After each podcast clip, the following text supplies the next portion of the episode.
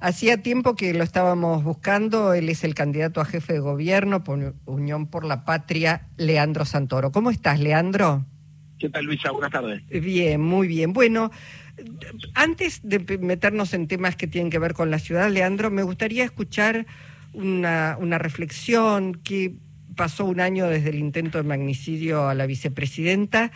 Y, bueno, ¿cómo, ¿cómo viviste este año y qué crees que debería haber pasado? En todo caso, pensando en una justicia bastante, bastante este, demorona, por, por poner un calificativo leve. Sí, siempre pienso que hubiese sido si ese tiro salía, ¿no? Como hubiese cambiado para mal el país, el desastre que hubiese significado un asesinato en vivo de una líder tan importante como Cristina. Si estamos viviendo ahora situaciones de violencia política, por lo menos simbólica, o de discursos de odio que nos atraviesan a todos todo el tiempo, imagínate lo que sería este país si ese tiro hubiese salido, ¿no? Mm. Así que la verdad que uno cuando lo piensa no deja de ponérsele, de la piel o ¿viste? de poner una situación espantosa, digamos. Dicho lo cual, me parece que la justicia tiene que, que trabajar como corresponde, encontrar las responsabilidades políticas, las conexiones que haga falta para esclarecer absolutamente qué hubo detrás de ese atentado, ¿no? Porque no creo solamente que haya sido un grupo de loquitos sueltos, porque ya hay muchos cabos por atar y es la justicia la que los tiene que hacer. Eh, sin lugar a dudas, y, pensaba, bueno, a 40 años de la democracia, ese fue uno de los hechos más eh, impactantes y, más atentatorios contra precisamente esta democracia a la cual hay que cuidar, ¿no? y yo pensaba, bueno, quizás faltó más músculo político para movilizar a la sociedad este, para hacer un repudio verdaderamente contundente. Puede ser, yo estuve en todas esas movilizaciones, las recuerdo bien, en la casa de Cristina, el día siguiente en la Plaza de Mayo.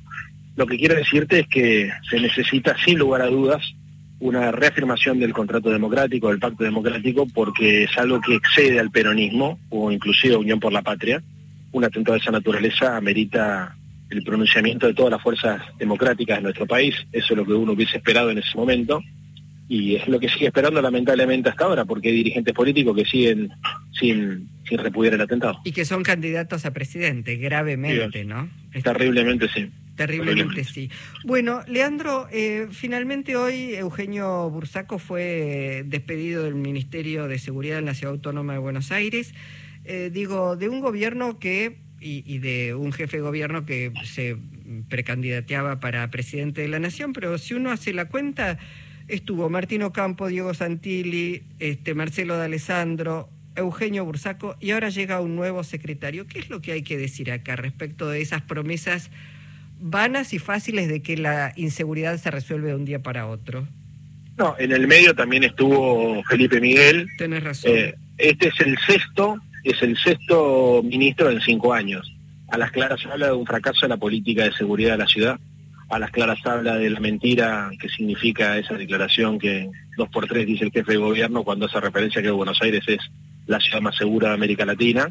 Y habla de la necesidad, evidentemente, de llevar adelante un programa de defensa de los ciudadanos en la ciudad de Buenos Aires con una conducción civil fuerte de la policía de la ciudad, que respalde a la policía pero que la controla al mismo tiempo y que vaya sobre las causas del delito. No puede ser que en la ciudad de Buenos Aires todos sepamos dónde se comercializan repuestos de autos usados o dónde se venden celulares robados o dónde se venden relojes y cadenitas robadas. Si yo te pregunto cuál es la calle donde se venden cadenas de oro y relojes robados, eh, seguro es libertad. Si te pregunto dónde crees que se pueden comprar repuestos de autos robados, que no Sí, eh, sí, así con cada cosa, ¿viste? Entonces es increíble, o sea, y hace 25 o 30 años que está pasando esto en la ciudad, bueno, esta gente hace 16 años que gobierna y no lo ha logrado modificar, ¿no? Claro, yo voy a decir una, e, esto sí suena chicana, pero es cierto, prometen que van a resolver el tema de la inseguridad y resulta que no resuelven el tema de los trapitos. ¿Te acordás el lío que hacían con los trapitos? Bueno. Lo que dijo Scioli en el debate, por supuesto, pero no resuelven.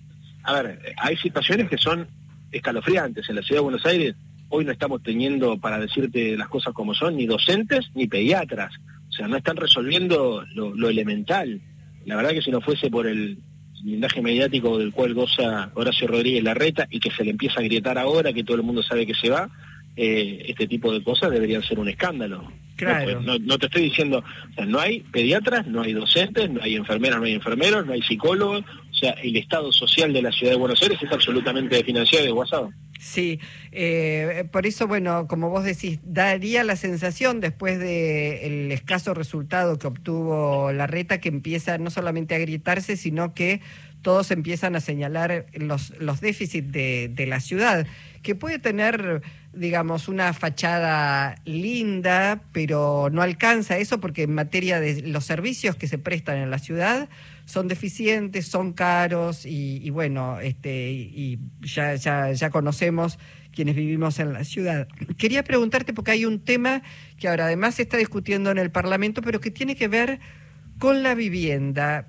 Si, si tiene un problema la Ciudad Autónoma de Buenos Aires es el tema de las viviendas de los alquileres. Allí, ¿cuál es? Bueno, tenés una vicejefa de gobierno que, que puede aportar mucho, ¿no? Sí, claro. Es el, el, déficit habitacional es el problema más importante que tiene la ciudad de Buenos Aires. Nuestra vicejefa es especialista en temas urbanos. Hablamos de Bárbara Rosen.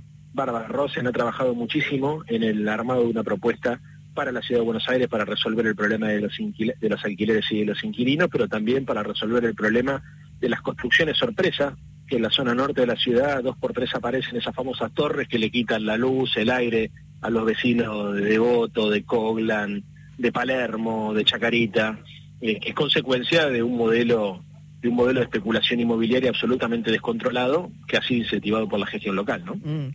Leandro, eh, mientras te escuchaba, pensaba, porque hemos hablado hace un par de semanas con Freddy, también un viernes, un día como hoy, y él planteaba, dice, bueno, aunque yo no lo pueda votar porque estoy este, empadronado en la provincia de Buenos Aires, si tuviera que elegir en la ciudad autónoma, lo elegiría a Leandro Santoro. También el titular de la Juventud Radical en la ciudad autónoma de Buenos Aires está planteando eso. ¿Ves con mayores posibilidades este, un, un resultado favorable para Unión por la Patria en la ciudad? ¿Como que se cerró un ciclo? Bueno, hace mucho tiempo que venimos diciendo que 16 años son mucho, es mucho tiempo para cualquier partido político. En el caso del PRO se nota que se le acabaron las ideas. Esto que estábamos discutiendo al principio del programa, cuando hablábamos sobre lo de Bursaco, la crisis de la seguridad en la ciudad, habla de un partido político que ya no tiene no solamente ideas, sino ni siquiera tiene capacidad de gestionar eh, las transformaciones que ellos mismos habían iniciado, ¿no? Porque la policía de la ciudad eh, es una política que inició eh, Juntos por el Cambio, o el PRO en su momento, y que no han logrado desplegar con toda la sapiencia que se debería. Mm. Dicho lo cual, sí, creo que porque hay un agotamiento del modelo de gestión y porque además eh, creo que es evidente las diferencias ideológicas y de valores que existen entre el proyecto de Jorge Macri y el nuestro, estoy seguro que mucha gente que vota tradicionalmente al radicalismo no va a elegir a nosotros. Mm. ¿Estás hablando con Martín Lustó sobre la posibilidad de que los acompañen? Porque la verdad es que uno se pregunta, ¿es radical, digo, cuando acompaña una fuerza que habla eh, de eliminar la educación pública, digamos, de, achicar el Estado? ¿Estás hablando? No, pero a ver, es, uno no espera ningún tipo de pronunciamiento orgánico del radicalismo porque ellos integran la lista de legisladores y de comuneros en la ciudad de Buenos Aires, con lo cual tienen que defender razonablemente su boleta, ¿no? Hay seguramente muchos candidatos a diputados y a comuneros del radicalismo integrando la boleta de Jorge Macri y es obvio que ellos van a, militar para que para que esa elección los acompañe también a ellos. Lo que yo creo que más allá de lo que pueda hacer algún dirigente en cortar boleta, eh, seguramente lo que se va a dar es un proceso por abajo de la militancia o del votante que simpatiza con el radicalismo pero que no milita, eh, porque me parece que es tan clara como te decía recién las dos alternativas, ¿no? O sea, hay una alternativa que es reaccionaria, conservadora, privatista, que es de continuidad de un modelo de ciudad votado y hay una alternativa que le expresamos, la que expresamos nosotros, de una ciudad más humana, más justa, que va en contra de esa lógica de los negocios inmobiliarios que te estaba describiendo recién. Y eso creo que está tan claro que va a ser inevitable que mucha gente, por más que el partido orgánicamente se manifieste o no se manifieste, va a votar acompañando nuestra posición. Esto es que tenés esperanzas en que aquellos valores de una sociedad más democrática, más igualitaria, que en algún momento estuvieron en la ciudad autónoma de Buenos Aires con una clase media progresista, que vuelvan a primar. Yo creo que incluso hasta Horacio Rodríguez Larreta había armado una coalición que incluía sectores progresistas. el Partido Socialista integró junto, integra junto por el cambio. también me cuesta imaginarme a los votantes de Alfredo Palacio o de Alfredo Bravo, ¿no? Para venir más acá en el tiempo, acompañando la continuidad de un proyecto con Jorge Macri a la cabeza. Mm. Estoy seguro que hay sectores progresistas que históricamente acompañaron, o por lo menos en los últimos años acompañaron a Juntos por el Cambio, que frente a esta definición de la interna de ellos, donde es justamente el primo de Zona Norte, de Mauricio Macri, el que viene a representar la continuidad, en esta ocasión van a votar otra cosa. Esto es, quedó bastante expuesto, tengo la impresión, yo, vos me dirás si compartís, de que ah, lo que se viene a defender es una unidad de negocios, en todo caso. La ciudad de Buenos Aires como unidad de negocio y no como trabajo con los vecinos y para los vecinos. Claramente, claramente es así. La ciudad de Buenos Aires es una ciudad sofisticada. Yo estoy seguro que mucha gente que incluso votaba tradicionalmente a Juntos por el Cambio, el hecho de que sea Jorge Macri el candidato a, jefe de gobierno, el primo de Mauricio Macri le hace ruido, no le parece razonable, teniendo inclusive Juntos por el Cambio tan buenos cuadros políticos que pudo haber ofrecido, como el caso de Quirós, te pongo un caso, un ejemplo, me parece que eso hace que mucha gente de Juntos por el Cambio se dé cuenta de esto que decimos, Luisa, que lo que están buscando es la continuidad de un sistema de negocio, y obviamente, si nosotros llegamos a gobernar, ese sistema de negocio, ya lo he dicho, en una oportunidad, con nosotros se termina. Se termina, se auditan los negocios inmobiliarios, los negocios de las concesiones de los servicios públicos, la venta de tierras y además se, trabaja en el, el transparentamiento o el la, cristalinización de todo lo que tiene que ver eh, con la obra pública y con las concesiones públicas del Estado. Bueno, lo último, Leandro, no sé si volvemos a hablar de aquí al 22, pero ¿qué ¿qué le decís concretamente al votante? ¿Cuál es la apelación que haces, la interpelación que le haces al votante de la ciudad, a la votante? Es muy sencillo. Acá hay dos modelos de país y dos modelos de ciudad. El modelo de país industrial, solidario y soberano, o el modelo de país de la especulación financiera y, y, del Estado mínimo. Y en la ciudad de Buenos Aires también hay dos modelos de ciudad, el modelo de ciudad de los negocios inmobiliarios o el modelo de la ciudad justa, humana, equilibrada y sustentable. Así que yo estoy seguro que la gente que está escuchando tu programa sabe que esto es así, que las cosas en la ciudad de Buenos Aires son muy claras a nivel nacional también, pero en el caso de la ciudad de Buenos Aires, con un Macri encabezando la boleta de Juntos por el Cambio, los, los apellidos y las trayectorias de cada uno de nosotros hablan por sí mismas y seguramente esa situación nos va a poner en el balotaje. Y una vez que entremos en el balotaje en la ciudad de Buenos Aires, creo que vamos a tener todas las posibilidades del mundo de construir una nueva mayoría y de efectivamente darle a la ciudad de Buenos Aires el gobierno progresista y popular que está esperando. Te mando un abrazo. Gracias, Leandro. Hasta pronto. Leandro Santoro, candidato a jefe de gobierno por Unión por la Patria.